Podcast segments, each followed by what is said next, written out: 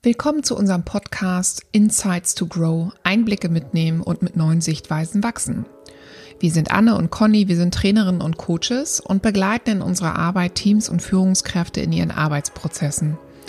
In unserem Podcast kommen wir mit Menschen ins Gespräch, um uns über ihren Arbeitsalltag auszutauschen, mit welchen Aufgaben beschäftigen sie sich tagtäglich, welche Herausforderungen begegnen ihnen dabei und welche Learnings können sie mit uns teilen.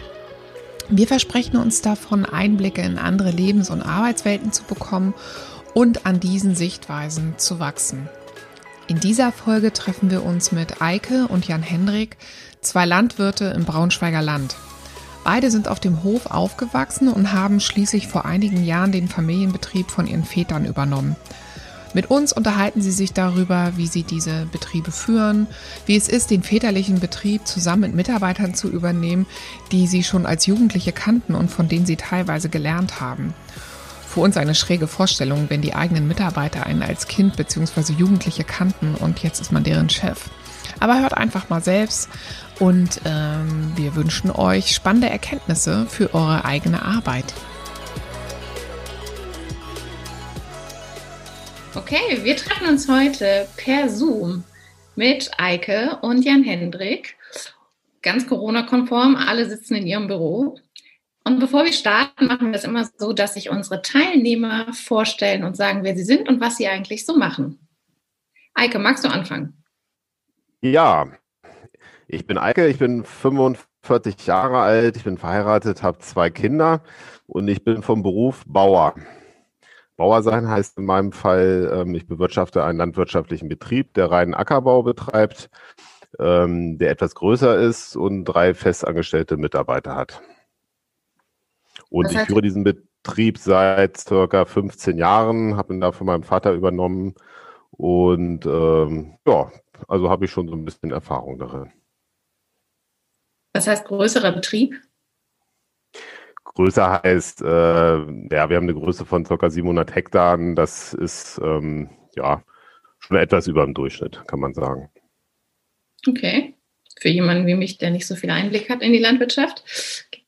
Jan Hendrik, wer bist du? Was machst du den ganzen Tag? Warum bist du hier? Ja, ich, ich bin auch äh, Landwirt und bin 42 Jahre alt, äh, bin verheiratet, habe drei Söhne und äh, bewirtschafte auch einen landwirtschaftlichen Betrieb mit äh, zwei Mitarbeitern. Der ist äh, 480 Hektar groß und wir haben halt Ackerbau und ein paar Mutterkühe noch dabei und ja, das bin ich. Ich habe so von der Ausbildung her, ich habe Landwirtschaft äh, gelernt, habe dann in Göttingen Agrarwissenschaften studiert, habe dann noch eine Weile in der Wissenschaft gearbeitet und äh, danach war ich dann noch bei einer Versicherung, die im landwirtschaftlichen Bereich äh, tätig ist habe ich noch fünf Jahre gearbeitet und dann den Betrieb von meinem Vater übernommen.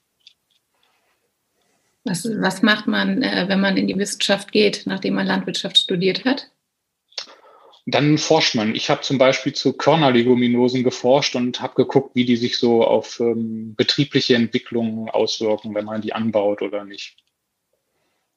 Körner was? Körner? Nochmal?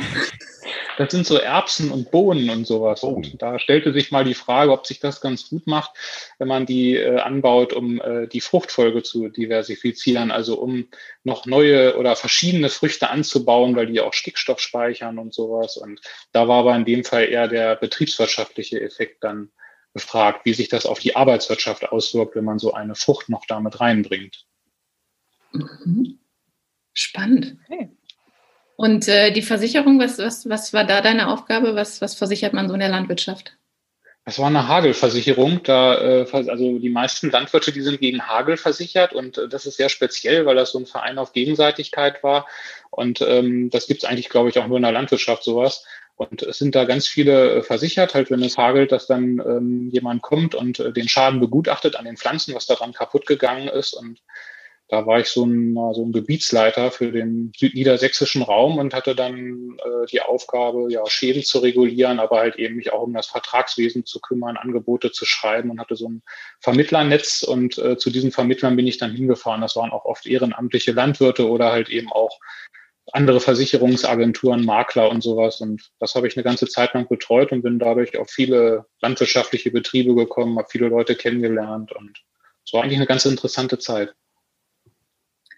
Also anders als, im, ich sage jetzt mal, als den Übergang im klassischen Familienunternehmen, wo man, ähm, wo man quasi vom, vom, vom Studium übergeht, hast du noch ein bisschen Abbiegungen genommen und bist dann, bist dann in Landwirtschaft geschnuppert.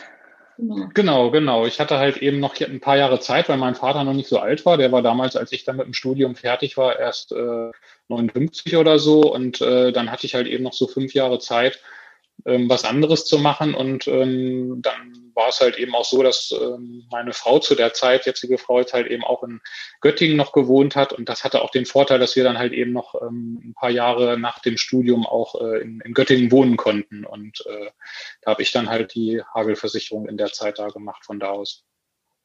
Mhm. Also wenn ich vielleicht noch eine Kleinigkeit ergänzen darf, ähm, also ich habe jetzt auch nicht direkt ähm, nach dem Studium zu Hause angefangen. Ähm, ich habe danach noch ein Trainee-Programm gemacht, wo ich äh, ein Jahr verschiedene Praktika und verschiedene Seminare, also das war so der Führungsnachwuchs für die Landwirtschaft. Ähm, das habe ich ein Jahr lang gemacht und danach war ich noch ungefähr zwei Jahre beim Landhandel im Bereich Marketing, also Vertriebsberatung für pflanzenbauliche Produkte. Also ähm, da wollte ich eigentlich auch länger bleiben. Mein Vater war gesundheitlich so ein bisschen angeschlagen, deswegen ähm, habe ich dann da gekündigt und bin dann nach Hause gekommen. Also normalerweise hätte ich sicherlich auch fünf, sechs Jahre was anderes gemacht. Mhm. Und aber das ist bei euch beiden so, dass ihr quasi auf dem Hof groß geworden seid, den verlassen habt, nochmal was ganz anderes gemacht habt, ganz woanders gelebt habt und dann wieder zurückgekommen seid. Richtig? Ja, ja. Ja, genau. Mhm. Spannend. Was, was würdet ihr sagen, was, äh, wie sieht so ein typischer Arbeitsalltag bei euch aus? Wie, womit fängt er an? Wie kann man sich das so vorstellen als Landwirt? Also ich meine, man, man wird ja immer so ein bisschen geblendet im Fernsehen mit Bauer sucht Frau, wo man so ein bisschen den Einblick bekommt oder glaubt, einen Einblick zu bekommen, wie so ein landwirtschaftlicher Betrieb aussieht. Wie, wie ist denn bei euch der Alltag so? Also ich sag mal, für den Alltag ist bei uns ähm, so einen zeitlichen Rahmen, den die Mitarbeiter vorgeben. Also wir machen ähm, um 7 Uhr starten wir morgens, äh, machen eine Arbeitsbesprechung. Meistens reden wir auch noch so ein bisschen über die große Weltpolitik und so ein bisschen bla bla. Ist auch gerne dabei, aber ähm, äh, wir besprechen dann den Tag, was wir machen wollen, was den Leuten aufgefallen ist, ähm, was wir die nächsten Tage vielleicht danach auch noch tun wollen und dann starten wir halt in den Arbeitstag. Und der geht bei uns meistens bis 16 Uhr nachmittags, also wenn jetzt nicht draußen besonders viel anliegt. Und das ist so das Gerüst. Ähm, die Arbeit verändert sich natürlich während des Jahres äh, auch durch, sage ich mal, Erntetätigkeiten oder wenn im Herbst die Aussaat ist, dann gibt es natürlich Abweichungen davon. Aber so, so eine grobe Richtung ist das. Und ich kann jetzt nicht sagen, dass mein Tag immer gleich ist. Also das ist ja kein Bürojob. Ähm, es ist immer eine, man entscheidet sehr spontan. Man ist ja auch sein eigener Herr als Selbstständiger. Das heißt, ähm, mal gucke ich mir was draußen an, mal setze ich mich, mich am Schreibtisch oder man hat auch mal Gelegenheit, äh, was weiß ich, die Kinder in die Schule oder in den Kindergarten zu bringen oder so. Ähm, das ist ja so ein bisschen das Privileg, dass man sich die Zeit einteilen kann. Von daher ist es nie ganz gleich. Jan Henrik, wie ist das bei dir? Ja, es ist im Prinzip auch, auch ähnlich. Es ist also sehr, sehr ähnlich. Die Betriebe sind ja auch ähnlich so von den Arbeitsabläufen. Das merkt man auch immer, wenn wir uns dann mal in der Kita treffen und dann so ein bisschen erzählen und sowas. Ja, ihr seid, ähm, glaube ich, die, die immer dann noch den Kaffee angeboten bekommen, weil sie so lange da vorne quatschen, ne? Genau, ja, weil ja die Probleme, weil ja die Probleme immer ähnlich gelagert sind. Es, ist ja jahreszeitlich der, der Ablauf äh, halt eben vorgegeben und dann ist halt eben ja, wie das Wetter ist, äh, davon hängt das ja auch ab. Man hat natürlich auch eine gewisse Planung. Also ich mache auch einen Abend vorher, mache ich mir Gedanken, was wollen wir morgen machen, aber ja, bei mir ist so morgens eigentlich immer der erste Blick so in die Wetter-App, wie wird das Wetter? Um halt eben zu gucken, ob man das dann wirklich auch so machen kann. Wenn es regnet, dann ändert sich der ganze Arbeitsplan. Dann hat man halt eben vielleicht noch andere Sachen im Kopf, die man dann dafür einschiebt und bespricht das dann mit den, mit den Leuten. Und ähm, ja, und das ist, äh, ist bei mir genauso wie bei Eike. Es ist jeder Tag halt eben anders. Es ist natürlich ein ganzes Teil auch viel Büroarbeit wo man dann halt ähm, sich auf dem Laufenden hält mit Beratungsinformationen und sowas, ja, Einkauf und Verkauf plant und sowas, Anträge stellt, ist natürlich auch viel. Und das ist dann so über das Jahr verteilt, ne? aber dann halt eben auch wieder Außenwirtschaft, dass man da halt guckt auf den Feldern, was da anliegt, ob irgendwelche Maßnahmen anstehen, wie dann die Ernte, was ja sicherlich die meisten Leute dann kennen, wenn die Mähdrescher dann da rumfahren und das muss ja auch organisiert sein und ähm, so ist das halt dann. Sieht man ja Mähdrescher nicht äh, oder anders, man sieht Mähdrescher ja auch nach 16 Uhr fahren. Also ihr hattet das ja jetzt gerade so gesagt, so wenn der Tag normal ist, wenn nichts Großes ansteht, dann 16, 17 Uhr dann Schluss. Wie sieht so ein Arbeitsalltag in der Ernte aus? So ein typischer? Ja, da geht's dann natürlich ein bisschen länger. Ne? Das ist aber dann eigentlich die Ausnahme, weil die Ernte, da bereiten wir uns ja so das ganze Jahr drauf vor. Das ist ja auch so das Spezielle in der Landwirtschaft. Man arbeitet das ganze Jahr halt eben für die Ernte, um die dann einfahren zu können. Und das ist halt eben auch so eine besondere Zeit. Und aber die Ernte, gerade jetzt im Getreide oder so, wo man dann mit dem Mähdrescher rumfährt, das sind ja nur so, sage ich mal, zehn, zwölf Tage im Jahr, wo es dann natürlich auch länger geht, wo man dann so lange unterwegs ist, ähm, bis, bis es dann im Prinzip nicht mehr geht, bis die Feuchtigkeit dann äh, äh dafür sorgt, dass der Mähdrescher nicht mehr weitermachen kann. Ne? Da nutzt man dann die Zeit voll aus. Weil halt eben auch die, die Tage, äh, ja, das, das, das Wetter ist ja nicht immer beständig und wenn es dann halt eben mal regnet oder so, dann kann man das ja nicht machen. Die Ernte einfahren und dann würde ja auch die Qualität ähm, darunter leiden, wenn das dann nochmal wieder trocknen muss und so. Und äh, deswegen ist es wichtig, dass man das zeitnah dann aberntet und dann geht es natürlich auch mal länger. Aber das ist eigentlich auf die Ernte beschränkt, wenn es in den meisten Fällen. Sitzt ihr auch auf dem Mähdrescher? Also sitzt ihr da selber drauf oder was ist da eure Aufgabe? Also ich nicht. Also ich kann den Mähdrescher auch gar nicht fahren, gebe ich ganz offen zu. Ähm, meine Aufgabe ist eher so die Kontrolle oder ähm, das Administrative. Also Ernte besteht ja aus einer ganzen Kette. Also es gibt den Mähdrescher, dann gibt es Fahrzeuge, die das ähm, Korn wegfahren, dann muss das bei uns eingelagert werden und man muss natürlich auch vorher gucken, dass man den Mähdrescher nicht zum falschen Acker schickt, dass das alles äh, von der Trockenheit des, und Reife des Getreides passt. Also ich, ich stehe so ein bisschen über den Dingen und guck mal hier, guck mal da, greif mal hier ein, greif mal dahin. Aber ich bin eigentlich, ich schwebe so ein bisschen. Oder notfalls fahre ich natürlich auch mal Getreide mit dem Trecker ab. Aber eigentlich ist es mehr so die Kontrolle. Ja, bei mir schon so. Also ich äh, fahre Mähdrescher auch äh, eher selten, aber ich kann, kann mit dem Ding fahren.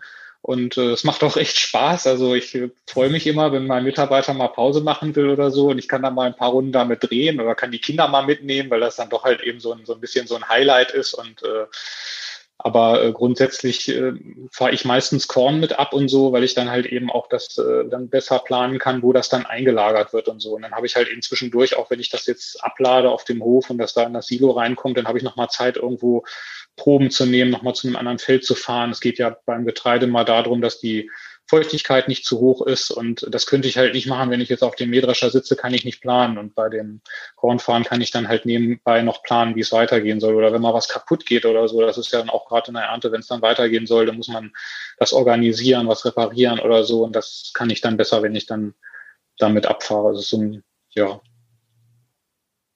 Jetzt habt ihr äh, beide gesagt, dass es eher die Seltenheit ist oder gar nicht vorkommt, dass ihr auf dem Mähdrescher sitzt. Und wir haben eben im Vorgespräch auch darüber gesprochen, was Landwirte eigentlich im Januar zu tun haben.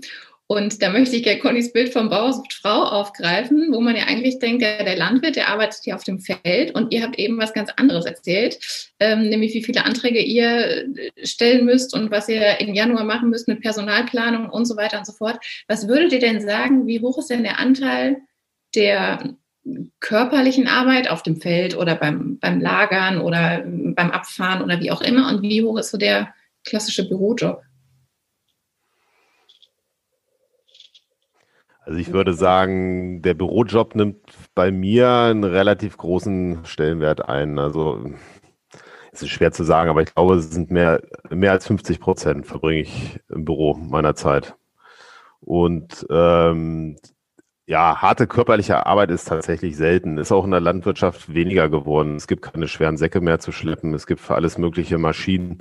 Das ist doch äh, komfortabler geworden. Ähm, gut, im Frühjahr ist viel äh, einfach rumfahren, sich Felder angucken, dann auch aus dem Auto aussteigen, sich die äh, Bestände genauer angucken, ein bisschen äh, dann auch mal weitere Strecken zurücklegen.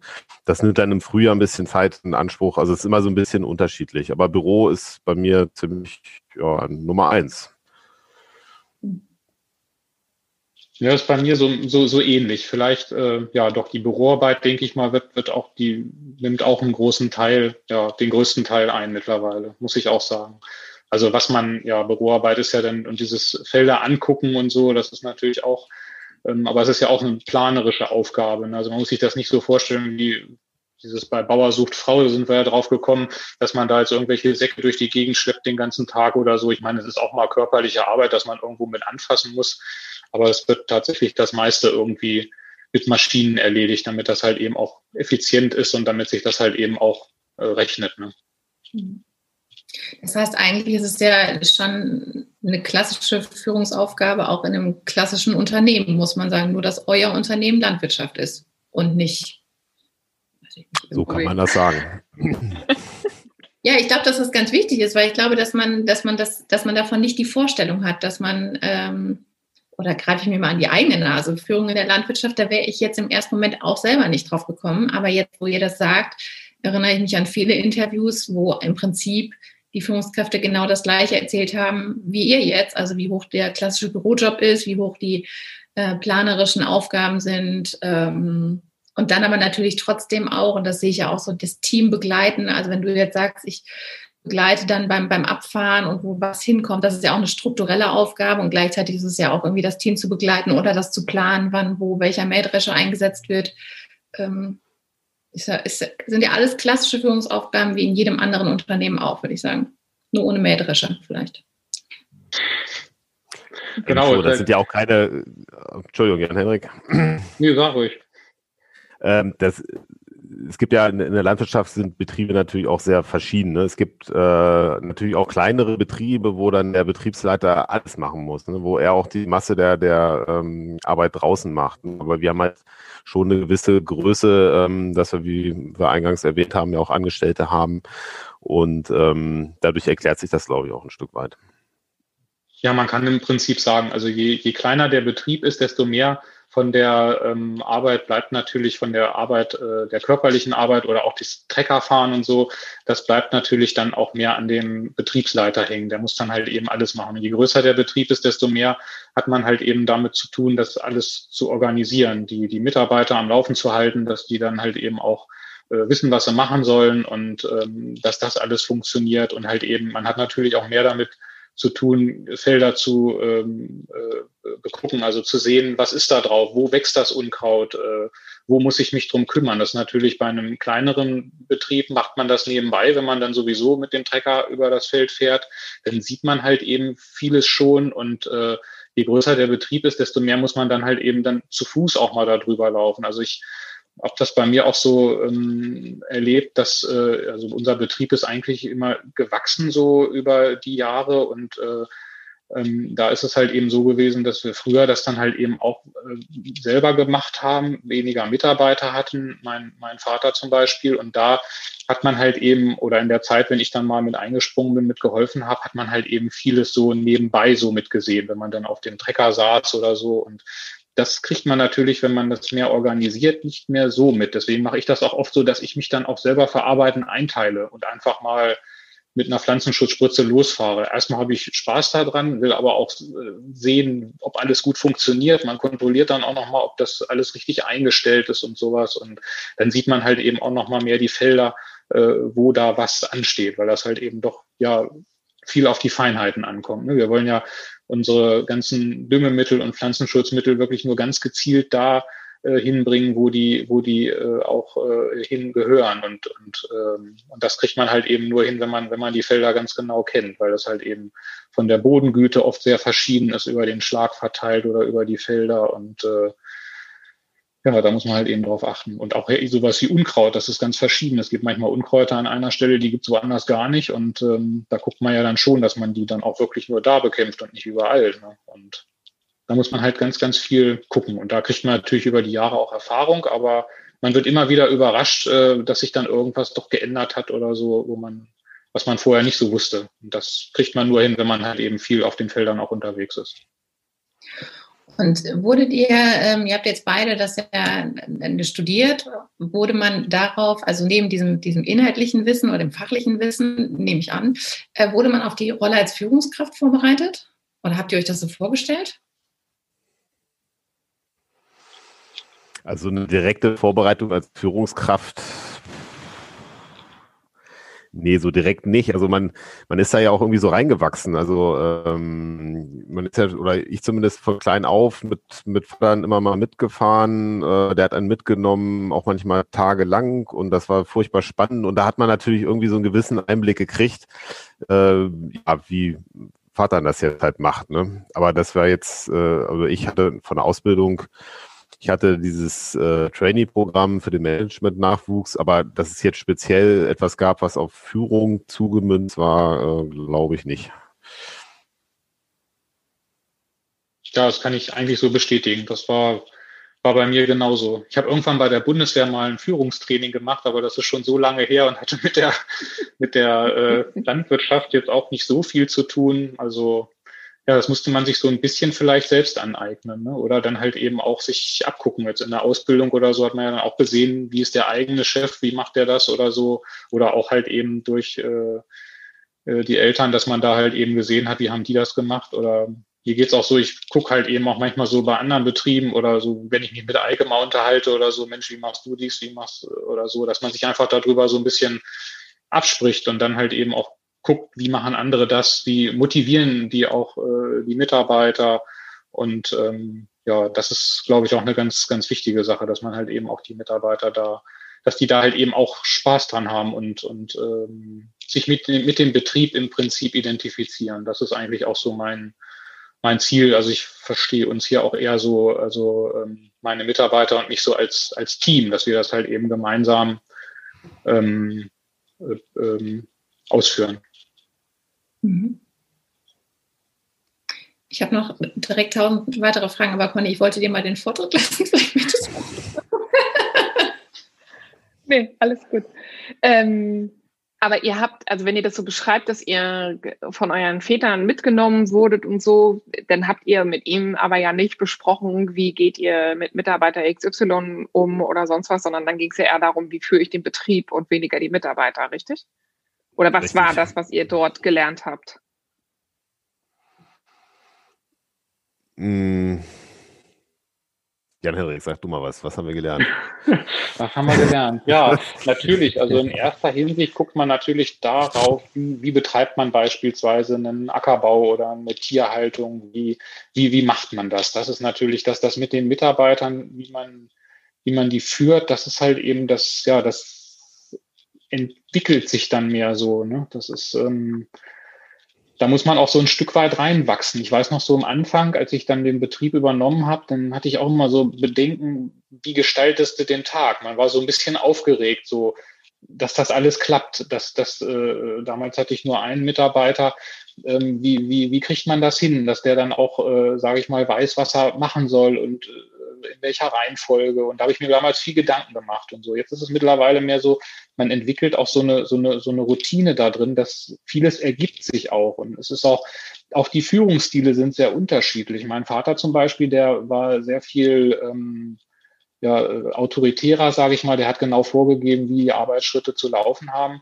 Ich mache das zum Beispiel ganz anders. Ich gebe eigentlich eher das Ziel vor, wie das hinterher aussehen soll. Und ähm, äh, dann wird halt hinterher dann vielleicht drüber gesprochen, was man hätte besser machen können oder nicht und lass den Mitarbeiter dann den Freiraum, auch sich da selber mit einzubringen, dass die halt eben selber auch sich so Gedanken machen, was kann man noch verbessern oder so, weil bei vielen Arbeiten ist das so, wenn man jetzt zum Beispiel so einen Acker bearbeitet, dann gucke ich natürlich auch mit und bin dabei, wie, wie, wie das Ergebnis ist. Aber es ist schon viel wert, wenn der Mitarbeiter das auch selber weiß, wie das sein muss und auch ein Gefühl dafür äh, entwickelt und eine Verantwortung auch dafür hat, dass das dann ordentlich wird und nicht einfach so drauf losfährt, weil man da halt eben viel Fehler machen kann. Dann wachsen halt die Pflanzen nicht. Ne? Wenn man beispielsweise bei Zuckerrüben einen zu nassen Boden äh, bearbeitet oder so, dann, dann, dann kann man da keinen guten Ertrag erzielen dann, ähm, weil, weil die dann, weil der dann zu fest ist, sage ich mal, der Boden. Ist wie im Garten auch, wenn man den schön locker hinbekommt und so und äh, da die Saat an die richtige Stelle bringt, an die wasserführende Schicht, dann, dann wächst es halt eben besser. Und sowas denen mitzugeben, dass sie halt eben selber auch darauf achten, das ist mir halt eben wichtig und nicht hinterher sagen, ja, du hast das ja so eingestellt, und dann haben wir das jetzt so gemacht und ähm, sondern sich da selber mit einzubringen. Und das, das klappt, finde ich auch bei mir, so bin ich eigentlich mit meinen Mitarbeitern sehr zufrieden, dass die das auch so machen und so umsetzen und sich da selber mit reindenken oder mal sagen, hier, da hätte ich noch die und die Idee und äh, das ist mir wichtig. Woher kommt das denn, dass du das so machst, wenn du sagst, mein Vater hat das ganz anders gemacht? Also man lernt ja auch so ein bisschen von Vorbildern. Ja, genau. Also ich finde das total faszinierend, wenn du sagst, mein Vater hat das ganz anders gemacht, oder ne, das ist ganz anders, aber der hat viel autoritärer geführt und, und du hast ja eine ganz klare Vorstellung davon, wie du das, also wie du mit deinen Mitarbeitern umgehen möchtest und was du dir von denen wünschst. Und du sprichst von, ich möchte, dass die Mitarbeiter sich auch irgendwie mit ihrer Arbeit und mit dem Hof mit identifizieren. Ich, ohne deinen Vater jetzt zu kennen, aber wahrscheinlich würde der anders sprechen von seinem Führungsstil, so wie du es jetzt eben beschrieben hast mit der Autorität. Ähm, Weiß ich nicht. Also, dass sie sich identifizieren, das hätte der sicherlich ähnlich äh, gesehen, so glaube ich schon. Aber ähm, Nee, es ist auch vielleicht ein Generationswechsel. Früher war es, war es auch anders auf den Höfen. Da wurde das vielleicht auch anders, anders gemacht. Da wurde klarer gesagt, jetzt macht ihr das und das und das. Und das war halt eben so. Und die Mitarbeiter waren das auch so gewohnt. Und äh, sage ich mal, in einer Generation, denke ich mal, da ändert sich das halt eben. Und äh, das ist, glaube ich, eine, eine Sache, wo das halt eben auch herrührt, dass das sich einfach manche Dinge auch ändern und damit halt eben auch, auch Führungsstile. Das ist ja auch ein Unternehmen so, dass sich das halt eben auch ändert. Und man muss halt eben auch sagen, es ist effizienter aus meiner Sicht, weil ähm, ich dann nicht selber überall gucken muss, sondern kann mich dann in der Zeit um andere Sachen kümmern und sonst bin ich halt immer nur mit Kontrolle, Kontrolle, Kontrolle beschäftigt. Und wenn ich weiß, aha, in dem Bereich kann ich mich äh, auf meinen Mitarbeiter verlassen, das klappt, da brauche ich gar nicht hinzugucken, dann kann ich da dann Ressourcen wieder für was anderes nutzen und mich mit, äh, ähm, mit Beratungsinformationen oder so befassen oder äh,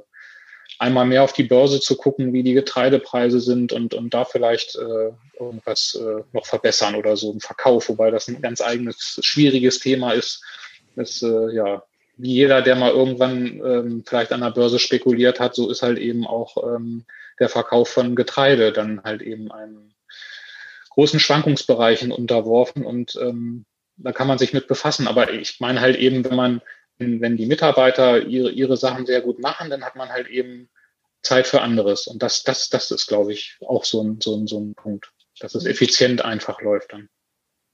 Eike, wie ist das bei dir? Wie würdest du deinen, wenn wir schon dabei sind, so Führungsstile zu beschreiben, wie würdest du deinen Führungsstil beschreiben?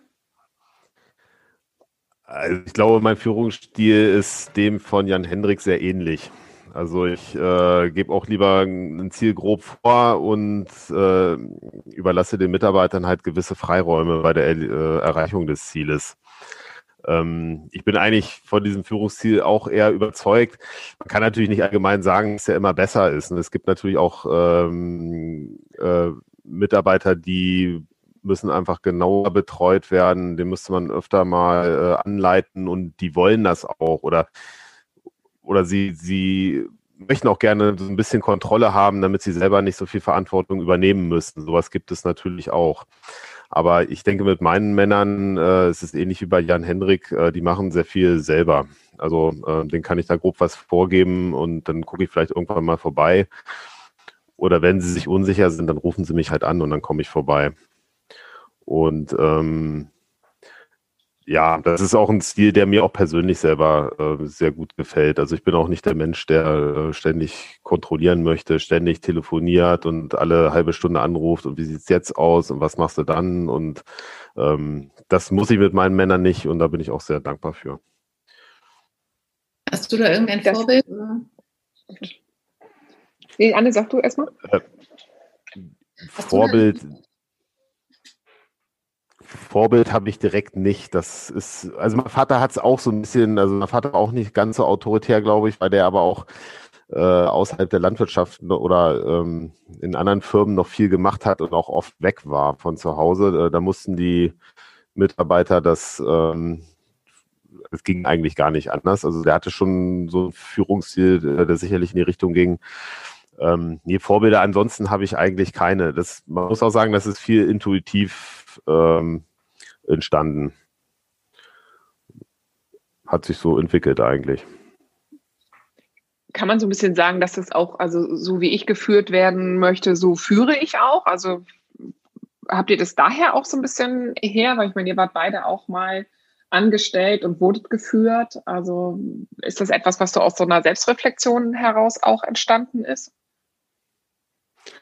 Naja, da wo ich angestellt war, hatte ich eigentlich auch große Freiräume. Das war eigentlich ähnlich. Also es gab Projekte, die wurden einem vorgegeben und dann hieß es, Herwig, machen Sie mal. Und ähm, ja, dann hatte ich da auch meine Freiräume. Es war halt ganz, ganz ähnlich. Ja, ist bei mir auch so ein bisschen ähnlich so, ja, muss ich auch sagen. War bei mir bei der Versicherung, wo ich da tätig war, auch so. Da musste man, da gab es auch Vorgaben natürlich, ähm, die man erfüllen musste, aber wie man das dann umsetzt, da musste man sich selber dann halt eben auch Gedanken machen. Das fand ich auch mhm. immer gut, diesen Freiraum zu haben.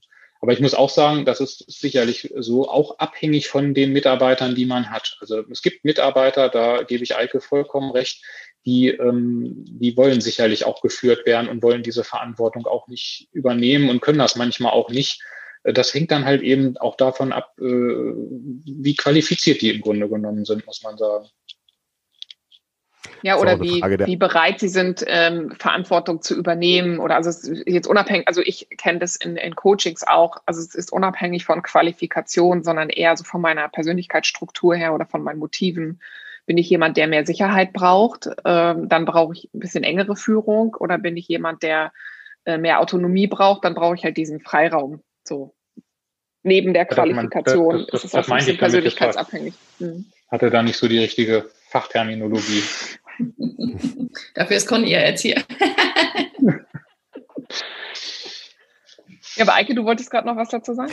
Ist natürlich auch eine Frage der Erfahrung. Ne? Als ich jetzt junger Arbeitnehmer war und den, den Freiraum hatte, war es natürlich für mich manchmal schwierig, weil äh, mir keiner dann auch so wirklich gezeigt hat, wie es geht. Ne? Da musste man vieles rausfinden. Da wäre vielleicht manchmal eine intensivere Betreuung äh, durch den Vorgesetzten günstiger gewesen bei mir im Betrieb ist es jetzt so, dass eigentlich meine Mitarbeiter, äh, ja, das sind mittlerweile doch erfahrene Leute, die sind da schon seit mehr als Jahren dabei. Der eine ist ein bisschen jünger, aber kann man auch als erfahren bezeichnen. Da, da ist es dann wiederum anders. Mhm. Gibt es auch Frauen in der Landwirtschaft? Also weil ja, ihr gibt, ja? Wie hoch gibt, ist so der gibt, Anteil? Es gibt äh, niedrig, aber eher steigend auf jeden Fall. Also man sieht auch treckerfahrene Frauen äh, mittlerweile. Und die werden mehr, man kennt ja auch, äh, verschiedene Betriebe werden ja schon lange von Frauen geleitet. Das, das hm. gibt's auch. Also hatte ich zum Beispiel in meinem Trainee-Programm, äh, hatte ich auch ähm, eine Trainee-Kollegin, die jetzt auch so einen großen Betrieb führt. Aber so Mitarbeiterinnen würde ich sagen, also als Betriebsleiterin, da kenne ich eine ganze Menge. Aber im Mitarbeiterbereich ist es doch eher ähm, selten noch, muss man sagen. Ne? Also ich stehe jetzt hier so in einer Umgebung, als reine landwirtschaftliche Mitarbeiterin fällt mir jetzt so direkt nee. keiner ein. Nee, beim Lohnunternehmer kenne ich eine. Oder im Stall. Ja, genau, bei Lohnunternehmer. Ja, die Ma Mais fährt. Ja, genau, da habe ich eben auch gerade dran gedacht, aber ähm, ähm, äh, in, ich glaube, auf, auf äh, größeren Viehbetrieben, da ist das dann mehr so. Im Milchviehbereich oder so könnte ich mir vorstellen, da gibt es dann mehr Mitarbeiterinnen auch. Mhm. Ich würde gerne noch mal kurz zurück zu diesen, äh, die Mitarbeiter übernehmen gerne Verantwortung oder eher führt sie so, dass sie selber mitdenken, eigene Ideen einbringen und sowas. Das ist was, was ich ganz oft in Coachings von Führungskräften höre, was sie sich mehr von ihren Mitarbeitern wünschen. Also denkt doch mal selber mit, übernehmt doch mal Verantwortung. Ähm, ich will das nicht jeden kleinen Schritt immer so vorgeben. Was würdet ihr sagen, wie, wie, was macht ihr, wie gelingt euch das? Also was könnt ihr da Führungskräften, die uns zuhören und die da von euch lernen wollen, mitgeben, wie ihr das macht? Also wie euch das gelingt, dass die Mitarbeiter Lust haben, Verantwortung zu übernehmen? Ich glaube, wichtig ist ähm, bei mir in meinem Fall diese Arbeitsbesprechung morgens, die oft sehr lange dauert und äh, die wirklich, wenn man das aufs Jahr beträgt, äh, betrachtet, einige Arbeitstage wahrscheinlich einnimmt. Aber wir stehen halt in einer Runde, Runde und ähm, erzählen natürlich neben privaten Dingen äh, auch mal, ähm, erzählen wir natürlich, was wir machen wollen. Und da kann natürlich hat auch jeder die Möglichkeit, seine eigene Meinung äh, dazu zu geben, zu sagen, naja, ich würde es lieber so rummachen oder ähm, dann wird auch mal gesagt, Eike, ähm, so wie du das jetzt siehst, ich, ich würde es anders machen. Und ähm, das wird halt durch dieses viele Miteinander sprechen, wird das mehr. Also dass du dann auch, auch ähm, ich sag mal, Kritik oder ne, dieses, ich würde das anders machen, auch hörst und aufnimmst und vielleicht dann auch anders an die Sache mit rangehst. Also dass die ernst genommen werden in den Bedenken oder wie meinst du das? Ja, also ich, ich, ich bin ja jetzt ja auch nicht Mr. Allwissend und äh, auch gerade praktischen äh, Sachen, ähm, wie eine Maschine zu steuern ist, bin ich jetzt auch nicht der Spezialist, gebe ich zu. Da können die Mitarbeiter meistens mehr. Und ähm, da da höre ich auch gerne einfach mal auf den Rat, weil ich denke mal, das ist ein Team und äh, wenn jeder seine Ideen äh, zur Erreichung des Zieles mit äh, beiträgt und man sich da die besten Sachen raussucht, dann äh, kann es ein schönes Ergebnis werden.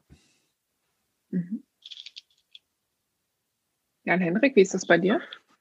Ist bei mir ähnlich. Wir haben auch morgens ähm, diese Einsatzbesprechung, aber sonst auch zwischendurch mal. Ähm, aber da wird, da wird sicherlich viel viel angeregt und da ähm, spreche ich halt eben auch mit den Mitarbeitern und das ist sehr ähnlich. Also die geben mir dann halt eben auch einen Feedback, ähm, wie sie das finden und ähm, ja, doch, das würde ich auch sagen. Das ist relativ ähnlich. Also ich, was ich noch sonst so auch mal ganz gern mache, ist so ähm, zur Motivation, dass man sich auch noch mal so vielleicht irgendwie mal zum Grillen trifft oder sowas. Das habe ich mir so ein bisschen vorgenommen, dass man das vielleicht auch noch mal mehr so macht, weil ich habe manchmal den Eindruck, da da da äh, wird dann manchmal auch noch mehr mal so gesagt oder so. Oder also ich finde es wichtig, dass man immer ein offenes Ohr hat halt eben auch. Und da ähm, reagiere ich halt eben auch dann drauf, soweit das natürlich möglich ist. Man kann ja nicht alle Wünsche erfüllen. Da kommen natürlich dann auch manchmal so Sachen, dass dann der Trecker vielleicht dann mal besser neuer sein sollte, weil das dann schön wäre oder so. Aber ja, man kann natürlich nicht alles machen. Das sind ja auch äh, finanzielle Entscheidungen, die da dranhängen. Aber ich sag mal so, was die Organisation angeht oder sowas, da bin ich natürlich immer sehr, habe ich immer ein offenes Ohr und achte auch so ein bisschen auf das Spezialwissen, was die haben, weil ähm, mein einer Mitarbeiter kann zum Beispiel hervorragend reparieren und sowas. Da, da hat er immer gute Ideen, wie man das machen kann und so. Und das, das respektiere ich dann auch. Und der andere, der in der Tierhaltung hat er, hat er immer sehr gute Ideen, wie man da was machen kann. Und ähm, da haben diese auch so ihren, auch einen gewissen, also ihren Freiraum halt eben auch. Und ähm, aber sonst versuche ich schon, dass ich halt eben auch mit, mit allen Geräten eigentlich auch fahren kann und so und dann auch was, was zeigen kann, mal zur Not oder so. Aber ähm, die Übung haben die natürlich tatsächlich dann in vielen Bereichen manchmal dann mehr, weil sie natürlich den ganzen Tag dann auf der Maschine sitzen. Ne? Aber mhm. Hm. nochmal zum Thema, äh, was Jan Henrik sagte, Wünsche. Ähm, das habe ich jetzt auch schon selber erfahren. Es ist halt, also es werden ja auch Vorschläge gemacht von Mitarbeitern, Verbesserungsvorschläge, wie irgendwas zu organisieren ist. Und ähm, muss man natürlich als Führungskraft wenn die sinnvoll sind, die natürlich auch umsetzen. Und ich habe natürlich auch schon die Erfahrung gemacht, wenn ich das jetzt nicht gemacht habe, weil ich aus Zeitmangel oder irgendwelchen anderen Gründen nicht dazu gekommen bin, das wird dann schon sehr negativ aufgefasst.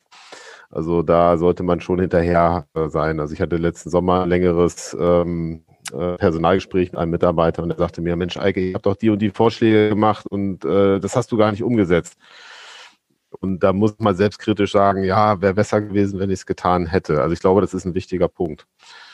Mhm. Ähm, da sollte man, müsste ich auch in Zukunft mehr, mehr dran arbeiten. Ja, oder zumindest transparent machen, warum habe ich es gerade noch nicht gemacht. Ne? Also den Mitarbeiter so ein bisschen in den Prozess mit einbeziehen. Nicht, ne? Klar. Einfach so einen neuen Trecker kaufen äh, geht natürlich auch nicht. Äh, okay. Und ähm, wenn, wenn dir das jetzt sowas zurückgemeldet wird, wie jetzt gerade, und das ist ja wahrscheinlich ein klassisches Beispiel, was du, Jan Hendrik, genauso kennst, oder was jeder kennt, der ein Unternehmen führt, dass man gerne Bedürfnisse natürlich nachgeht, aber das ja auch nicht immer so geht. Ähm, jetzt seid ihr doch ein kleines Team mit euren Mitarbeitern und dann ist es ja irgendwie was anderes, als wenn ich jetzt 100 Mann habe und davon sage ich einem, das geht nicht, dann bin ich vielleicht davon weiter weg als bei einem Drei-Mann- oder Vier-Mann-Betrieb Könnt ihr das gut aushalten, wenn man dann irgendwie weiß, okay, da war jetzt irgendwie ein Wunsch oder der Mitarbeiter meldet zurück, das hättest du mal, hättest du mal machen können oder nagt das irgendwie dann? Da habe ich tatsächlich drüber, ich habe darüber nachdenken müssen lange. Das hat auch wirklich an mir genagt, äh, weil ich dachte immer, ich wäre so ein guter Chef und ähm, uh, da kommt auf einmal Kritik. Das war dann schon ein bisschen überraschend. Ähm, und man muss sich dann ja, äh, vielleicht mal ein bisschen selbstkritisch auch über alles nachdenken. Wie ist es bei dir, Jan Hendrik? Da habe ich jetzt speziell nicht so ein, also ja, das überzeugt dann natürlich, also ich spreche dann halt eben, also wenn die jetzt so Vorstellungen haben, das ist ja oft so, ich möchte gerne die oder die Maschine, das wäre ja schön, wenn die mal erneuert würde oder hier ist was kaputt oder ärgern sich äh, darüber, dass, dass das äh, mal das gleiche Problem ist. Wenn ich mich da nicht drum kümmere oder so, dann kommt natürlich auch die Kritik dann häufiger man vergisst das manchmal auch, wenn, wenn mal Sachen sind oder so, die, die, dass die jetzt so wichtig waren oder wenn ein anderer Arbeitsschritt ist, kommt man drüber hinweg. Aber ich versuche eigentlich schon, das dann irgendwo abzuarbeiten und das dann halt eben auch einfach zu erledigen. Also ich hätte jetzt eigentlich nichts, was da jetzt so, dass das jetzt einschneidend wäre oder so, dass ich dem nicht nachgekommen bin. Also irgendwann habe ich das dann, denke ich mal, dann auch so erledigt, was dann da so war. Aber manchmal ist es so, dass die Mitarbeiter dann auch manchmal ein bisschen mehr bohren müssen. Das ist, ist sicherlich so. Aber man kann halt eben auch nicht immer alles gleich erledigen. Der Betrieb ist ja nun vielseitig und es kommen ständig Anrufe rein und es muss irgendwas entschieden werden und geplant werden. Und also ich sag mal, schlechte Stimmung habe ich jetzt nicht den Eindruck gehabt, dass ich das in der Form schon mal so gehabt habe, weil ich jetzt irgendwas dann nicht so umgesetzt habe. Ich finde, wo du gerade gesagt hast, Eike, irgendwie hatte ich das Gefühl, ich bin ein guter Chef und da kam so Gegenwind. Ich finde, das ist ja, also Kritik ist ja auch, ich will nicht sagen, eine Form von Wertschätzung, aber schon von einem Zeichen von, dass es mir wichtig, das zu sagen. Also ich finde, viel schlimmer wäre, das zu ignorieren. Also wenn der Mitarbeiter nichts dazu sagen würde und sagen würde, ach, das ist mir eh scheißegal.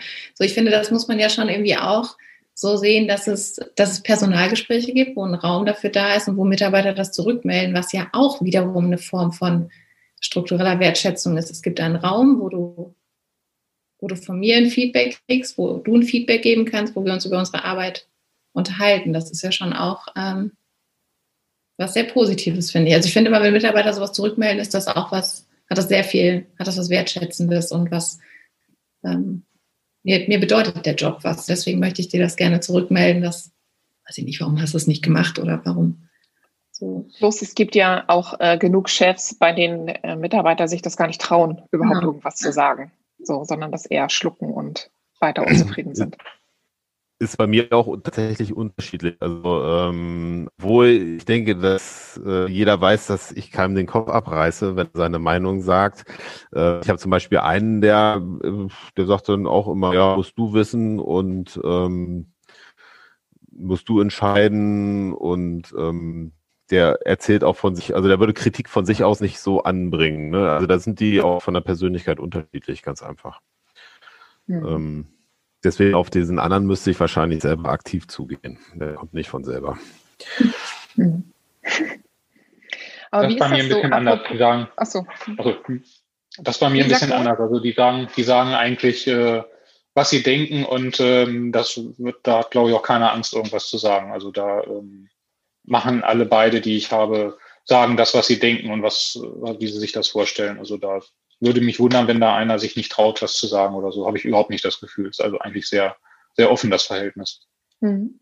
Aber ich glaube, es ist halt, also was du gerade sagtest, Eike, es sind zwei Sachen. Ne? Also einmal muss ich als Chef die Atmosphäre bieten, dass dieser Raum überhaupt da ist, dass ich äh, mich auch kritisch äußern kann. Und dann muss ich aber auch vom Typ her so jemand sein, der äh, zum einen sich traut, auch wenn äh, der, der, der Zugang eigentlich leicht ist oder offensichtlich leicht ist und der auch Lust darauf hat, irgendwie mitzugestalten. Und also das ist ja auch eine Form von Mitgestaltung, wenn ich ein Feedback gebe. So, und das ist so auf beiden Seiten, sowohl Chefsache als auch Mitarbeitersache. Aber äh, mich würde noch mal so interessieren, so apropos schlechte Stimmung oder dass es vielleicht ein bisschen anstrengend sein könnte. Ähm, ihr habt das ja auch schon so ein bisschen beschrieben. Eure Arbeit ist zwar normalerweise so ein relativ gut strukturierter Acht-Stunden-Tag vielleicht, ähm, aber es gibt ja Phasen in eurer Arbeit, wo ihr an den Wochenenden arbeiten müsst, wo ihr bis abends um 10, 11, 12, je nach Wetter ähm, arbeiten müsst, wo vielleicht auch mal in der Nacht äh, Bodenbearbeitung gemacht werden müsst, muss. Ähm, das sind ja nicht so Standardarbeitszeiten, wo Mitarbeiter erstmal dazu bewegt werden muss, das zu machen, wo Familie dranhängt, die vielleicht meckert, nee, jetzt musst du, jetzt musst du am Wochenende arbeiten und so weiter. Wie, wie schafft ihr das, eure Mitarbeiter dazu zu bewegen, da ohne viel Meckern möglichst äh, diese ja manchmal auch unplanbaren ähm, Arbeiten zu machen, zu nicht Standardarbeitszeiten. Wenn ich vielleicht schon mal anfangen darf, also es äh, Ernte, wie Jan Hendrik sagt, auch bei uns so ein, das ist auch Ausnahmesituation. Da fiebern auch alle mit drauf. Ähm, da spricht auch keiner, wie, wie lange es dauert oder äh, ob das nun zu lang ist oder nicht. Ähm, also das ist was Besonderes. Wobei ich auch in der Ernte äh, darauf achte, dass wir nicht zu lange arbeiten. Also äh, wenn jetzt nicht gerade das äh, große Umwelt am nächsten angesagt ist, dann achte ich schon darauf, dass wir irgendwo Richtung 10, 11 Uhr in, äh, nach Hause kommen, dass da hier alle genug Schlaf kriegen, weil das, was man meistens abends mehr macht, das verliert man am nächsten Tag, wenn die äh, Menschen nicht ausgeschlafen sind. Ähm, ansonsten führe ich den Betrieb eigentlich so, dass ich auf diese Kernarbeitszeit schon relativ stark Acht gebe. Also versuche möglichst alles in dieser Zeit zu schaffen. Ähm, das ist im Herbst ein bisschen anders, da muss man auch mal länger machen manchmal im Frühjahr auch, wenn was zu Spritz ist. Wenn ich den, ähm, also ich versuche den Mitarbeitern dann einfach die Notwendigkeit darzulegen. Also ähm, wenn wir das jetzt zum Beispiel, wir haben zum Beispiel beim Pflanzenschutz kommt es manchmal vor, da muss man im Frühjahr mal lange machen, der Arbeitsdruck dann groß wird. Man hat wenig Zeit und muss sehr viel schaffen und, und, und diesen Umstand versucht zu erklären, damit der Mitarbeiter halt äh, versteht, warum das jetzt gerade wichtig ist. Ähm, wichtig ist auch bei der Mut, ähm, dass man rechtzeitig Bescheid sagt. Also äh, es gibt immer Unvorhergesehenes, aber was halt auch schlecht ist, wenn äh, der Mitarbeiter morgens in die Firma kommt, denkt, oh, um 16 Uhr habe ich Feierabend und dann mache ich noch dies und das und dann sagt der Chef, ach nee, du, das wird nichts, du musst noch das und das machen. Das sollte man etwas früher kündigen, wenn man das weiß. Also da muss man so ein bisschen mitdenken. Mhm. Jan Hendrik, wie ist bei dir? Ja, also kann ich viele, viel, kann ich eigentlich alles genauso teilen. Also es ist im Prinzip bei mir ist es genauso. Also in der Ernte da ähm, sind die Mitarbeiter haben ja auch Spaß daran dann und äh, man will ja dann auch gemeinsam fertig werden und man muss halt eben ähm, denn ja die Notwendigkeit ergibt sich ja dann halt eben für viele Arbeitsschritte, sag ich mal, Office ist das Wetter, ist es ein, ein großer Regen in zwei Tagen angesagt oder so, dann spreche ich halt mit denen, wie wollen wir es machen, äh, machen wir länger oder, oder fahre ich abends noch mal ein paar Stunden oder sowas in der Richtung habe ich auch schon öfter gemacht, dass ich dann Mitarbeiter abgelöst hatte, wenn der jetzt keine Zeit hat oder so, ihm das nicht so gut passt. Aber es ist immer so dieser Teamgedanke. Die wollen dann halt eben auch, dass es fertig ist und das hat dann keiner Lust, sage ich mal, wenn dann der Regen, sage ich mal, da war zum Beispiel und die Bedingungen sind dann zum Beispiel bei der Aussaat viel schlechter hinterher, dann, dann, dann macht das auch keinen Spaß. Dann muss man da mit sage ich mal, über den matschigen Acker fahren. Die Maschinen neigen dann zur Verstopfung und so. Da sagt dann jeder schon von sich aus, nee, dann lass uns das mal lieber bei guten Bedingungen fertig machen. Das geht dann doppelt so schnell, als dass man dann äh, vielleicht äh, den abends dann, dass die dann sagen, ah, ich wollte jetzt aber ins Kino gehen. Da, dann sagen die von sich aus vielleicht auch, naja gut, dann verschiebe ich lieber das Kino auf einen anderen Tag und dabei habe ich es dann leichter bei der Arbeit. Das ist halt eben auch dann so ein, das einfach Sinn macht. Aber das, äh, da gebe ich Eike vollkommen recht. Man darf nicht irgendwie noch so äh, kurz vor Feierabend mit irgendwelchen Sachen kommen oder so. Das ist dann, äh, also es, man muss möglichst morgens dann die Ziele vorgeben, was dann an dem Tag da ist. Manchmal kommt natürlich noch mal so spontan was dazwischen, aber das habe ich auch so als eigene Erinnerung so aus der Ausbildung, wenn dann noch abends dann noch dies und das und jenes noch kommt, wo man sich nicht drauf einstellen konnte. Das ist nicht sonderlich motivierend. Das sollte man nicht machen. Liegt das nicht auch daran, dass diese in dieser Erntezeit eigentlich total transparent und nachvollziehbar ist für den Mitarbeiter, warum es jetzt wichtig ist, heute bis oder heute und morgen oder wie auch immer bis 22 Uhr zu arbeiten?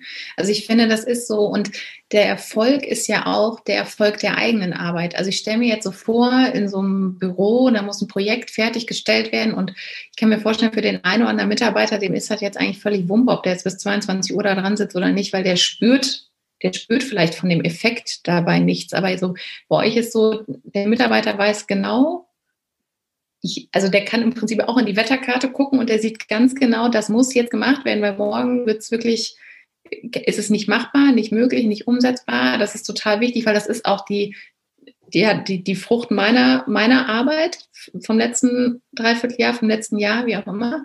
Das ist so, dass vielleicht auch die Motivation dadurch überspringt.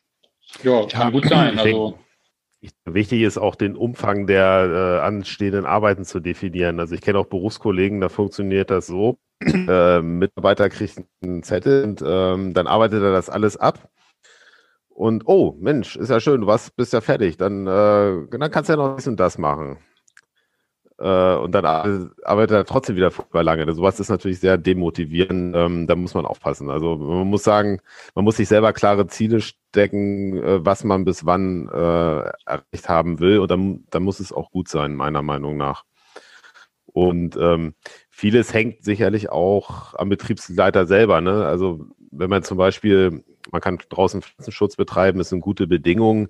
Da möchte man natürlich so die innere Uhr in einem sagt, oh, das möchte ich jetzt am liebsten alles gleich fertig machen und so, damit ich das jetzt alles nutze. Ne? Und man muss dann vielleicht auch manchmal in Häkchen cool bleiben und sagen, okay, morgen ist auch noch ein Tag, ähm, das kriegen wir dann auch noch hin. Aber das ist eine Sache, da muss man sich dran gewöhnen und die macht mich als Führungskraft auch manchmal nervös, wenn ich dann von mir aus sage, okay, äh, wir verzichten jetzt mal drauf, noch länger zu arbeiten und äh, versuchen das am nächsten Tag zu machen. Ähm, das muss man können. Ist manchmal nicht so einfach. Das kenne ich auch, das Gefühl. das ist furchtbar.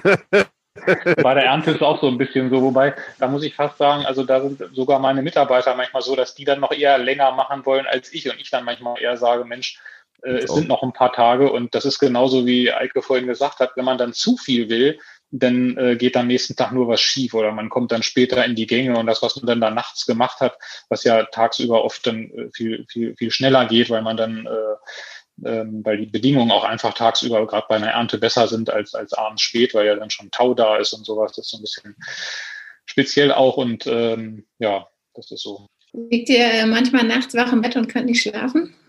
Vor Stress, Anspannung, Gedanken? Das kommt vor. so wie du lachst, kommt es auch nicht nur einmal im Jahr vor, sondern du kennst das Gefühl. Ich kenne das, ja. Aber wie, meistens kriege ich genug Schlaf. Wie, ähm, was, was machst du dann? Also wenn du dann nachts im Bett liegst und wir, wir kennen, glaube ich, alle das Gefühl, ähm, was machst du dann?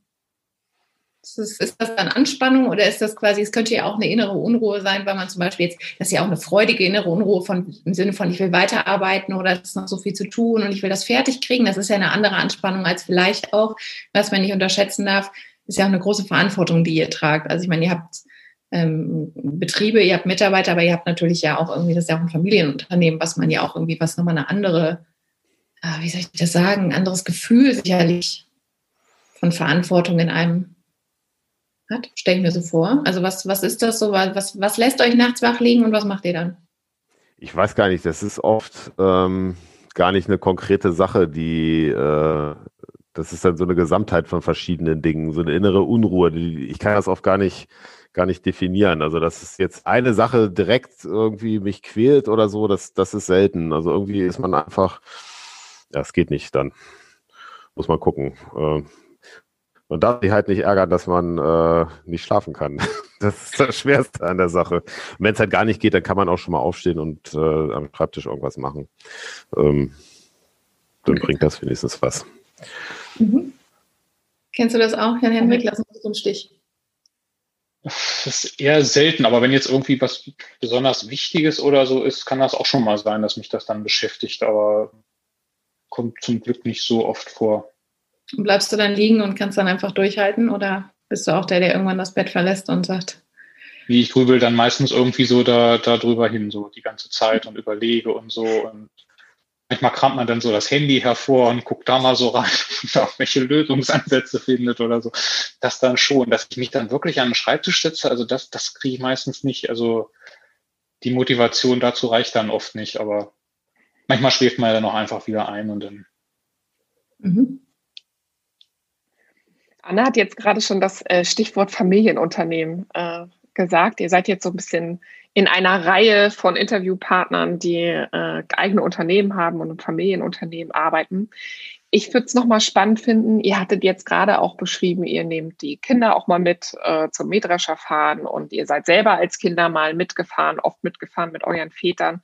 Das heißt, ich weiß nicht, wie es bei euch war, aber äh, es gibt ja sicherlich bei euch auch Mitarbeiter, die ihr schon als Kinder oder Jugendliche gekannt habt und jetzt übernehmt ihr den Betrieb oder damals habt ihr den Betrieb übernommen und seid ja, habt ihr so ein bisschen die Rolle gewechselt von, ich war vielleicht, also ich war das Kind äh, des Chefs, dann ich war vielleicht mal Mitarbeiter äh, bei meinem eigenen Vater und dann ähm, ihr seid der Betriebsleiter. Wie habt ihr diesen Rollenwechsel erlebt für euch und wie habt ihr den auch gestaltet, den Rollenwechsel? Also was ich feststellen kann, als ich, äh, sage ich mal, dann ähm, zum ersten Mal ähm, ja, äh, Führungskraft war und Besprechungen hatte, man hat halt festgestellt, die haben man einfach noch nicht so ganz vollgenommen, auf gut Deutsch gesagt. Das ist, glaube ich, normal. Also man muss, man muss sich so ein bisschen das Vertrauen erarbeiten. Also das ist auch ein Prozess, ähm, der geht nicht von heute auf morgen, das dauert Jahre. Ähm, dass die Mitarbeiter Vertrauen halt auch in, äh, in diese in Häkchen junge Personen finden, dass die auch gute Ideen haben kann. Jan Henrik, wie war es bei dir? Ja, ich hatte das auch so. Also der Mitarbeiter damals von meinem Vater, der ähm, kannte mich dann auch schon, als ich Kind war oder Jugendlicher. Und äh, da ist es auch so gewesen, also es war eher so ein, so ein fließender Übergang, also so, ein, so, ein, so, ein richtigen, so eine richtige Grenze oder so eine Zäsur gab es da eigentlich nicht. Und der hat mir natürlich auch viel beigebracht, ne, damals. So, das muss ich auch sagen. Und das habe ich auch immer äh, sehr wertgeschätzt. Also ähm, praktische also Arbeit. Du hast beim Mitarbeiter, so. bei deinem Mitarbeiter dann gelernt, quasi noch. Oder? Ja, wenn man dann so, man, man ist ja dann als Jugendlicher oder so dann halt eben auch auf dem mal mit Trecker gefahren oder sowas oder hat mit ausgeholfen in, in Ferien und so und ähm, oder wenn man aus der Schule kam und nachmittags Zeit hatte, ist man mal rausge hat man rausgeguckt auf den Hof, was da so los ist und so und ähm, ja, da hat er mir dann viel beigebracht, auch so in der Werkstatt so reparieren, so schweißen oder sowas, ne, das hat er mir dann alles gezeigt und ja, und das ist dann natürlich, ja, wenn man dann als Chef da ist, ähm, muss man sich so ein bisschen da so in diese Rolle dann reinfinden, aber das ist eigentlich, ging das ganz gut, fand ich zumindest. War schon als Jugendlicher klar, dass ihr das Unternehmen, also den Familienbetrieb übernehmen werdet? Ähm, bei mir nicht. Also ich habe noch einen größeren Bruder, der auch Landwirtschaft studiert hat. Also theoretisch hätte er das Ganze machen können. Ich fand aber ähm, dem ganzen Bereich Landwirtschaft halt so interessant, dass ich damals gesagt habe, naja, äh, nach dem, nach dem Abitur, ähm, ich studiere jetzt Landwirtschaft, weil selbst wenn das mit zu Hause da nicht klappt, dann finde ich in dieser Branche äh, irgendwie einen Job oder so. Äh, weil das Studium war auch sehr breit aufgestellt, da kann man viele Sachen mitmachen. Wenn das jetzt nicht klappt, gehe ich halt, äh, was weiß ich, zu einer Bank oder zum Landhandel oder irgendwie sowas und dass ich den Betrieb übernehme, hat sich eigentlich erst mit der Zeit rausgestellt, äh, weil mein Bruder ganz einfach einen eigenen Betrieb aufgemacht hat. Glück gehabt. Kann man so oder so sehen. Nein, äh, Glück gehabt. Ja, sehe seh ich auch so. Jan, Jan Henrik, wie war es bei dir? War das bei dir schon immer klar? Also ein bisschen schon. Also ich habe keine Geschwister, insofern ähm, kam ich da natürlich auch nur in Frage, aber ja, ich war sonst also früher auch immer schon oder heute auch noch sehr technisch interessiert und so. Also ähm, äh, aber letztlich war das immer irgendwo mein Traum, den Hof zu machen, weil das halt eben so vielseitig ist, die Tätigkeit. Ne? Man hat von allem was. Also diese Technikbegeisterung kann man da natürlich äh, irgendwo sich ausleben in der Landwirtschaft, aber halt eben auch ähm, ja mal in der frischen Luft zu sein, ne? diese Naturverbundenheit, diese Selbstständigkeit, diese Flexibilität, die man damit hat, natürlich auch wieder diese Arbeitsspitzen, die man in anderen Berufen dann in der Form vielleicht so nicht hat. Und ähm, aber das ganze Gesamtkonzept, das finde ich halt eben, das, das war immer so mein Ding und das wollte ich eigentlich auch, auch immer machen. Mhm. Aber nun ist es ja auch in der Landwirtschaft so und auch in anderen Familienbetrieben, äh, dass es so Nachwuchsprobleme gibt. Also so die, was du gerade sagtest, ne, ich habe halt keine Geschwister, deswegen war klar, dass ich das äh, mache. Das ist ja die eine Sache, dass du der Einzige bist, der in Frage kommt, aber die andere Sache, dass du auch bereit bist, äh, den Betrieb zu übernehmen. Was hat euch denn dazu bewogen, den Betrieb zu übernehmen? Also was hat euch da, was, was war das Spannende, was euch äh, dazu, dazu bewegt hat, den Betrieb des Vaters zu übernehmen? Also ich glaube, das zu erklären ist schwierig. Also ähm, es ist einmal die, die Vielseitigkeit des Betriebes, was Jan Hendrik schon so geschildert hat, äh, oder, oder ähm, des Berufes, was den halt so interessant macht. Ähm, was ich schon immer irgendwie interessant, ich weiß nicht, wie ich das ausdrücken soll, aber immer interessant finde, also ich denke gerne auch über Arbeitsprozesse nach. So, äh, wie, wie viel Hektar, jetzt mal als Beispiel, muss man von irgendeiner Arbeit noch machen? Was hat man schon geschafft? Was will man morgen machen? Und, und die, diese, diese ganzen Gedanken so, das, das hat mir schon immer Spaß gemacht und das, das kann man natürlich in, in so einem Betrieb äh, gut, gut ausleben. Und ähm, ja, daneben was, was ich auch ganz klar sagen muss, ich fand äh, die Übernahme des Betriebs auch, auch finanziell interessant, ne? weil man von Anfang an, sage ich mal, vielleicht finanziell auch unabhängiger ist, als wenn man irgendwo als Angestellter äh, anfängt. Ähm, muss man ganz offen so sagen. Jan Henrik, bei dir, warum hast du dich nicht aus dem Staub gemacht? Ja, ähnlich wie bei Eike. Also das ist, ich meine, ich habe ja eine Zeit lang oder Eike ja auch woanders äh, gearbeitet. Ich hätte das da auch weiterentwickeln können, hatte da auch Angebote ähm, auch weiterzukommen, in der, ähm, auch in Führungskraft äh, da zu werden. Aber es ist halt eben so gewesen, dass ich einfach ja an der Landwirtschaft mehr, mehr Spaß einfach habe. Ne? Das ist so ein bisschen auch so ein bisschen so Hobby zum Beruf, muss ich sagen. Ich mache das einfach gerne so. Das ist äh, glaube ich, auch das, was, was, was es dann ausmacht. Ich weiß gar nicht, wie man das sonst so erklären soll. Es ist, wie ich schon gesagt habe, halt eben diese, diese Vielseitigkeit der, der Tätigkeiten. Es ist nicht jeden Tag das Gleiche. Man hat nicht nur Büro, aber man hat auch nicht nur draußen. Man kann mal Trecker fahren, aber auch nicht den ganzen Tag oder immer. Also es ist so halt eben von, von allem was. Ne? Es ist halt eben Einkauf und Verkauf, es ist auch Controlling, aber eben nicht nur Controlling auch das mit den Arbeitsprozessen, wie kann ich was optimieren, das ist mir auch immer äh, wichtig, wo kann man da noch irgendwo was verbessern und so, dass einfach dieses, äh, dann das, das hinzukriegen, dass man was ver verbessert hat, dass man sagt, das habe ich jetzt gut hingekriegt oder so. Das, äh, das ist halt eben auch das, was so, ein, so, ein, so einen gewissen Reiz ausmacht. Oder im technischen Bereich, wenn ich jetzt irgendeinen Fehler äh, finde, ich hatte das vor einem paar Monaten mal, da war in der Pflanzenschutzspritze was kaputt und die Werkstatt konnte mir auch nicht richtig helfen. Und letztlich haben wir dann selber den Fehler gefunden. Das war nur so eine Kleinigkeit. Und das dann einfach repariert zu haben, diese Kleinigkeit und das Ding funktionierte wieder, da, da kann ich mich dann drüber freuen, sage ich mal. Ne? Und das macht dann einfach so Spaß. Und das ist halt eben auch im Prinzip so, ja, dieses, was den, was den Beruf ausmacht. Mhm. Und auch das Thema Selbstständigkeit, ähm, diese Freiheit, die man hat. Man ist natürlich auf der einen Seite nicht ganz frei, weil man natürlich auch am Wochenende mal über seinen Betrieb nachdenken muss. Aber ähm, ich weiß noch ganz genau das Gefühl, als ich bei meinem Arbeitgeber damals gekündigt hatte und wusste, ich gehe jetzt nach Hause auf den Betrieb. Äh, ja, ich war frei irgendwie. Ich fühlte mich da irgendwie ganz toll. Wie, wie sorgt ihr dafür, also wenn, äh, wenn ihr sagt, äh, also ihr fandet das schon spannend und, und habt, seid auch immer mitgefahren und so. Und es gibt ja einfach dieses Nachwuchsproblem auch in Familienbetrieben, gerade auch in der Landwirtschaft. Wie sorgt ihr dafür, dass euer Betrieb an eure Kinder weitergeht? Also was macht ihr da? Was, was tragt ihr dazu bei, dass einer eurer Kinder irgendwann mal Lust hat, äh, das auch zu übernehmen? Auch wenn die noch klein sind? Ich glaube, wichtig ist einfach, einfach das in Bezug zum Betrieb kriegen, ähm, öfter mal mitgenommen werden, einfach wissen, was, was Papa da macht. Und ähm, das sehe ich zum Beispiel, ich, ich habe ja vier Geschwister und das war so, ähm, ja, mein großer Bruder und ich sind viel mitgefahren, die anderen nicht so. Und die konnten mit diesem Thema Landwirtschaft dann gar nichts anfangen im Grunde genommen, weil sie, ähm, da, es gab da irgendwie keine Beziehung oder so. Also ich glaube, das, das ist erstmal das Wichtige, dass man, dass man äh, die mitnimmt bei der ganzen Sache. Jan Henrik, wie ist das bei dir? Ja, denke ich auch. Also zumindest, dass man, dass man denen das zeigt. Also ich finde schon, die sollten die, die Freiheit haben, sich auch selber zu entscheiden, was sie später mal machen wollen.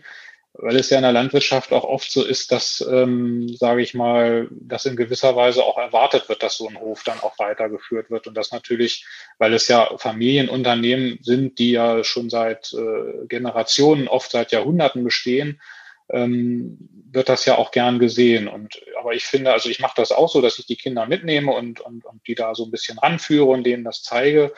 Letztlich müssen sie es natürlich selber entscheiden und äh, ob sie da dann Lust zu haben. Aber ich versuche halt eben auch den Beruf so zu machen, dass man dem halt eben auch wirklich was Positives vielleicht auch abgewinnen kann, dass man halt eben vielleicht auch den Schluss zieht, den ich für mich geschlossen habe damals, dass das einfach Spaß macht. Und ähm, wenn man das dann ähm, erreicht, dann kommt das ja dann halt eben auch von, von sich aus, ne? dass man, wenn einem das so gefällt, den, den Beruf zu machen. Es sind natürlich auch mhm. viele Sachen, wo wir jetzt, sage ich mal, unter Kontrolle stehen oder sowas. Ne? Das ist manchmal auch belastend. Äh, es wird halt eben immer mehr kontrolliert und gibt immer mehr Bürokratie. Ich denke mal, das wird Eike auch so bestätigen. Das ist manchmal anstrengend. Das gehört natürlich auch zu einer Transparenz irgendwo für unseren Berufsstand dazu. Ähm, aber ähm, ja, das macht halt auch viel Arbeit und das ist ja dann auch oft Arbeit, die dann nicht so viel Spaß macht, sage ich mal. Ne? Hm. Was würdet ihr denn sagen, was macht für euch ein gutes Betriebsklima oder Teamklima aus und wen seht ihr da so in der Verantwortung? Wie sorgt ihr dafür, für ein gutes Betriebsklima? Jan-Henrik. Ja, also ich äh, sorge dafür, indem ich halt eben immer ein offenes Ohr habe für meine Mitarbeiter. Wir können äh, da jederzeit sprechen und die können mir halt eben auch sagen, was sie da denken. Und dann ähm, ja, ist es halt eben so, dass wir uns halt eben auch ähm, dann mal treffen und zusammensetzen, vielleicht mal grillen oder sowas machen und äh, ähm, im Prinzip so, ja, und, und dass man sich halt eben auch mal privat unterhält und so. Ne? Also es ist schon. Mhm ähm, ein bisschen, dass man es so ein bisschen freundschaftlich, sage ich mal, so, so gestaltet. Also das ist mir halt eben mhm. wichtig und hatte ich ja vorhin schon gesagt, ähm, ähm, wenn die Mitarbeiter sich halt eben auch mit dem Betrieb identifizieren und einfach Spaß an der Arbeit haben und mitgestalten können und das halt eben auch wollen, dann, dann macht das ja einfach auch Freude. Und ich glaube, das trägt einfach zu einem Betriebsklima auch äh, positiv bei, wenn man das so nicht nur als fürs eigene Einkommen sieht, sondern einfach Freude an der Arbeit hat. Mhm. Wie viel Anteil an einem guten Teamklima schreibst du dir zu? Also da ich ja drei, äh, zwei Mitarbeiter habe, würde ich sagen, habe ich dann 33,3 Prozent, weil die anderen haben jeweils den gleichen Anteil am guten Betriebsklima, weil ich sag mal, wenn die sich gut verstehen, dann oder sich mit mir gut verstehen, also ich würde sagen, jeder hat da so seinen, seinen Drittel Anteil bei Ein uns. Anteil dran. Mhm. Eike, wie ist es bei dir? Also ich denke, ganz wichtig ist ähm, einmal ein respektvoller äh, Umgang miteinander und auch ein sozialer Umgang miteinander. Also ganz schlimm ist immer, jetzt als Beispiel, der eine repariert was, lässt das Werkzeug liegen und der nächste muss es aufräumen oder so. Ähm, das, das, sowas gibt Ärger. Also, also, also mir ist wichtig, dass die Mitarbeiter das auch aneinander denken, sage ich mal. Oder ein anderes Beispiel, ähm, der, der zum, zuletzt Feierabend macht, äh, sollte dann nicht noch sämtliche Tore verriegeln und irgendwelche Maschinen, die irgendwo rumstehen, einsortieren. Da müssen dann die anderen mitdenken und das Feuer erledigen, um den so ein bisschen zu äh, entlasten. Ähm, das, das ist, ein, ist aber auch eine Sache, da arbeiten wir noch dran. Also das ist, ich würde nicht sagen, dass das immer perfekt ist. Und, aber du äh, siehst eben auch, alle haben einen Anteil daran, dass das Zusammenarbeiten miteinander gut läuft. Selbst, selbstverständlich, selbstverständlich. Also bei uns ist natürlich so, wir sind so eine, bei drei Leuten muss man auch immer aufpassen, dann kommen natürlich schnell so Konstellationen zustande, äh, zwei verbünden sich und meckern dann über den dritten oder so, ähm, dann, muss man auch so ein bisschen aufpassen. Also ähm, was sind so, was würdet ihr sagen, was sind so eure wichtigsten Learnings als Führungskraft in einem landwirtschaftlichen Betrieb? Was ist das, was ihr so aus den letzten Jahren eurer Führungstätigkeit für euch mitnehmt und was ihr anderen Führungskräften mitgeben könnt? Also ich hatte das ja vorhin schon mal angesprochen, die Geschichte, wo ich immer dachte, ich bin der gute Chef und jetzt kommt mal Gegenwind. Ähm, ich glaube, an der Sache werde ich jetzt dieses Jahr weiter arbeiten. Ähm, also wir werden, ich werde sicherlich auch jetzt zum ersten Mal richtige Personalgespräche mal führen. Ähm, das, das ist, glaube ich, schon eine wichtige Sache. Oder dass wir uns in einer, äh, in einer Runde treffen und ähm, es jeder mal über jeden spricht und man guckt, was stört einem, was gefällt einem. Ähm, da sollten wir doch was machen. Also da hatte ich mich, glaube ich, in meiner Rolle als guter Chef auch ein bisschen äh, ja, zur Ruhe gesetzt sozusagen. Jan Henrik? Ja, ich, äh, ich würde sagen, was ich so mitgehen würde, wäre, naja, dass man, dass man, sage ich mal, ich will mal so sagen, vielleicht als Chef ähm, so emotional aufgeräumt in den Arbeitsalltag startet. Also ähm, dass man nicht mit der, mit der eigenen Stimmung sozusagen die, die, die Mitarbeiter irgendwie negativ beeinflusst. Also ich sag mal, dass man jetzt mit schlechter Laune dahin hingeht und dann denken die, ah, ich kann dem gar kein Feedback geben oder so, ich traue mich gar nicht, den anzurufen oder so und dann entstehen daraus irgendwelche Fehler oder sowas. Dass, ähm, dass die halt eben sich da wohlfühlen, äh, da in dem Betrieb und ähm, ja, das, das würde ich sagen, das ist, glaube ich, eine ganz wichtige Sache, weil das habe ich halt so in meinem Berufsleben, als ich noch nicht Chef war, auch erlebt, dass man, ähm, wenn, wenn ein Chef mit schlechter Laune ähm, im Betrieb ist, dass das halt eben dann ähm, die Mitarbeiter belastet und dann das Arbeitsergebnis auch nicht so gut wird, würde ich sagen, als wenn das, äh, wenn der Chef da ähm, freundlich oder neutral gestimmt ist. Mhm. Seid ihr euch selbst ein guter Chef? Diese ganzen hochgezogenen Augenbrauen zwischendurch möchte ich. ja, was bedeutet, da darf ich eine, eine, Gegenfrage starten. Was bedeutet das eigentlich, äh, sich selbst ein guter Chef sein?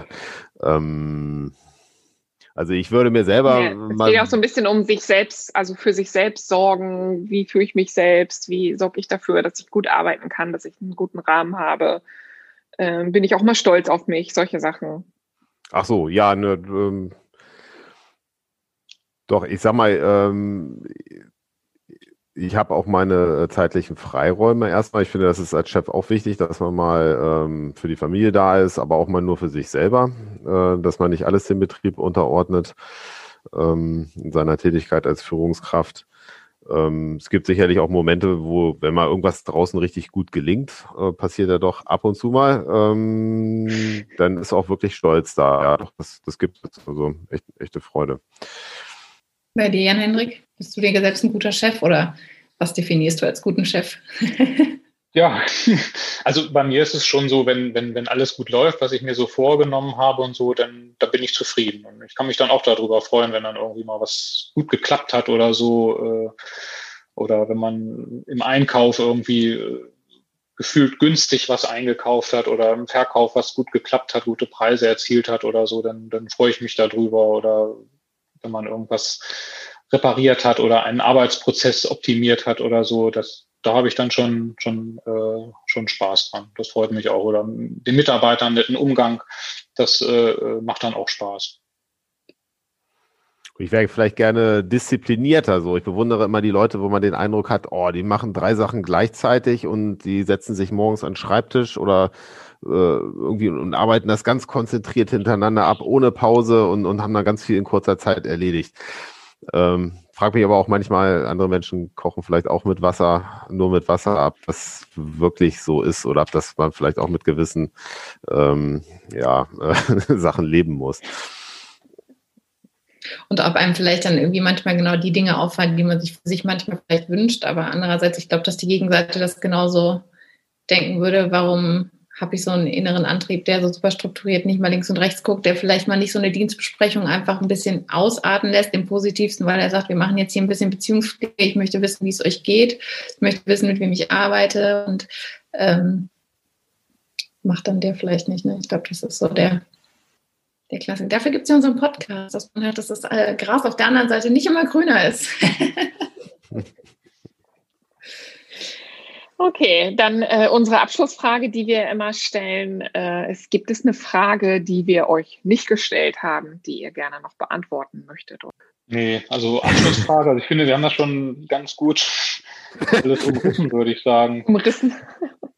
Okay, haben wir alles, alles abgegrast, was wir abgrasen alles konnten bei euch. Es kommt wahrscheinlich hinterher dann irgendwann so eine Stunde oder so, denkt man, ah, das hätte ich jetzt nochmal sagen können. Dann danken wir euch, dass ihr euch die Zeit genommen habt und äh, für das interessante, offene, spannende Gespräch. Und ähm, ich weiß auf jeden Fall wesentlich mehr als vorher und ich weiß, dass äh, Landwirtschaft nichts mit Bauer und Frau im klassischen Sinne zu tun hat. Das hat mir schon. das, ist, das ist richtig gut. Danke euch beiden. Ja, hat uns auch Spaß gemacht. Ja, mir auch.